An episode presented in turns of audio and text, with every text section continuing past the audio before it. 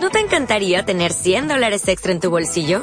Haz que un experto bilingüe de TurboTax declare tus impuestos para el 31 de marzo y obtén 100 dólares de vuelta al instante.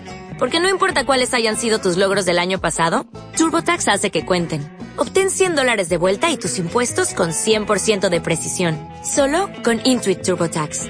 Debes declarar para el 31 de marzo. Crédito solo aplicable al costo de la presentación federal con TurboTax Full Service. Oferta sujeta a cambios o cancelación en cualquier momento. El Señor esté con ustedes. Con tu espíritu. Lectura del Santo Evangelio según San Juan. Gloria a ti, Señor Jesús.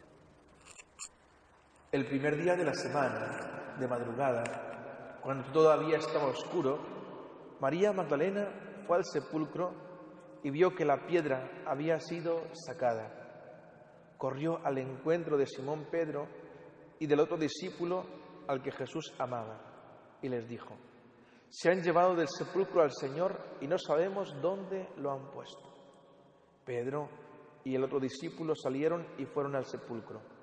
María se había quedado afuera, llorando junto al sepulcro.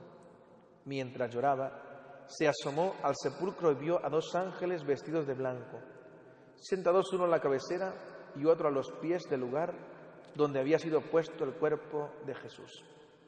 Ellos le dijeron, Mujer, ¿por qué lloras? María respondió, porque se han llevado a mi Señor y no sé dónde lo han puesto. Al decir esto se dio vuelta y vio a Jesús que estaba allí, pero no lo reconoció. Jesús le preguntó, mujer, ¿por qué lloras? ¿A quién buscas? Ella, pensando que era el cuidador del huerto, le respondió, Señor, si tú lo has llevado, dime dónde lo has puesto y yo iré a buscarlo. Jesús le dijo, María. Ella lo reconoció y le dijo en hebreo, Raboní, es decir, maestro. Jesús le dijo, no me retengas, porque todavía no he subido al Padre.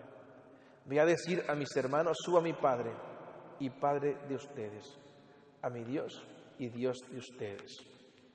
María Magdalena fue a anunciar a los discípulos que había visto al Señor y que Él le había dicho esas palabras. Palabra del Señor. Gloria y honor a ti, Señor Jesús. Nos sentamos un momentito. Eh, recordemos que este año justamente se ha sido elevada la memoria de María Magdalena a calidad de fiesta. Es decir, a partir de ahora hay que rezar o cantar el Gloria cada que celebramos a María Magdalena. Bien, eh, creo que tenemos en el Evangelio y conocemos algo de la historia de María Magdalena, lo conocemos. Sabemos de sobra que no era una mujer bien vista, sabemos de sobra que tenía una carencia, un pecado. Y creo que justamente cuando uno sabe que María Magdalena no era una mujer eh, plenamente bien reconocida, mal vista, eh, de repente entender qué es lo que provoca en María Magdalena, eh, qué sentimiento viene a ella que le hace acercarse al Señor, qué es lo que le hace.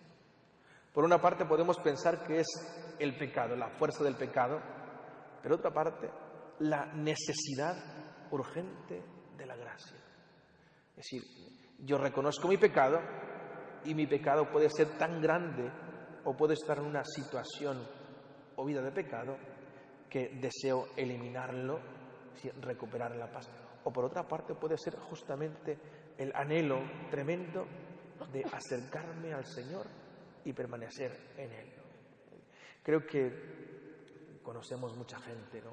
Y creo que, que justamente se confiesa, uno como sacerdote lo mira, se confiesa una y otra vez solamente para desahogarse de su pecado, aún sabiendo que caerá otra vez en el mismo pecado o en otro pecado. Incluso hay gente que se confiesa sabiendo que saliendo seguirá pecando.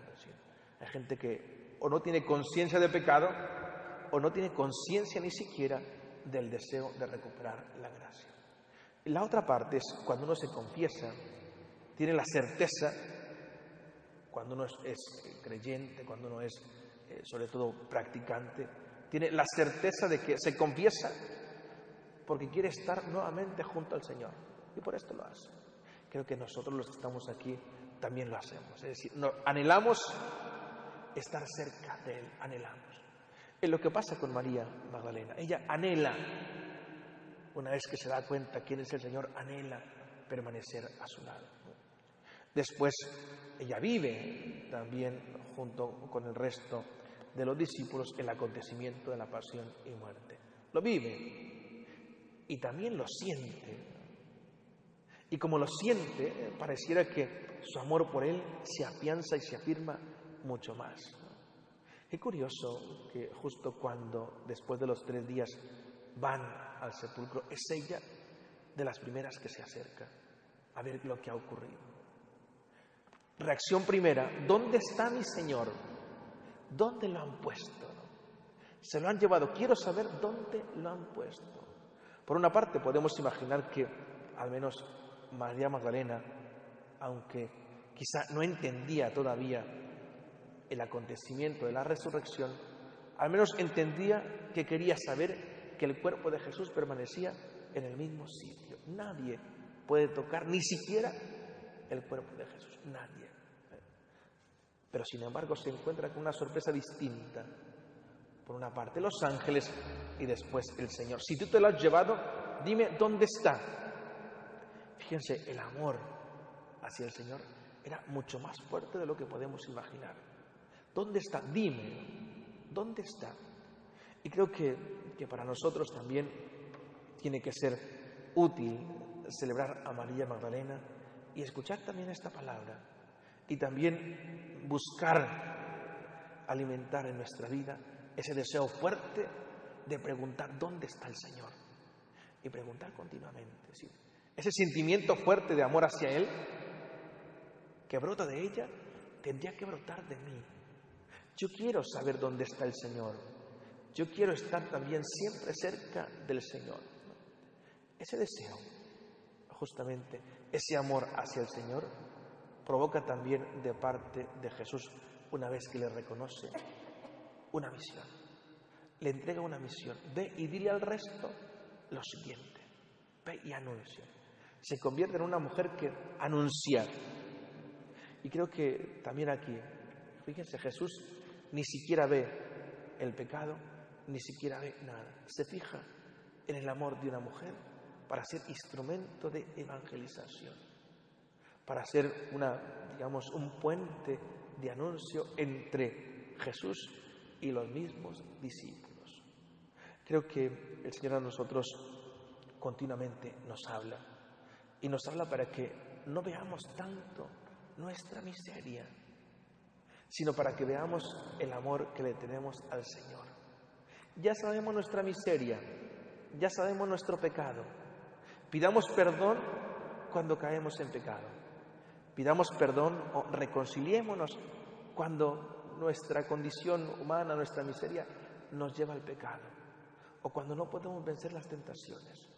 Pero no veamos tanto la miseria, veamos la misericordia de Dios veamos el amor que Dios nos tiene. Ojalá que el Señor nos dé la gracia de ser fieles, de enamorarnos cada vez más de Él, como lo hace María Magdalena, y sobre todo de estar siempre dispuestos a hacer lo que el Señor nos pide, ir y anunciar al resto. Que así sea.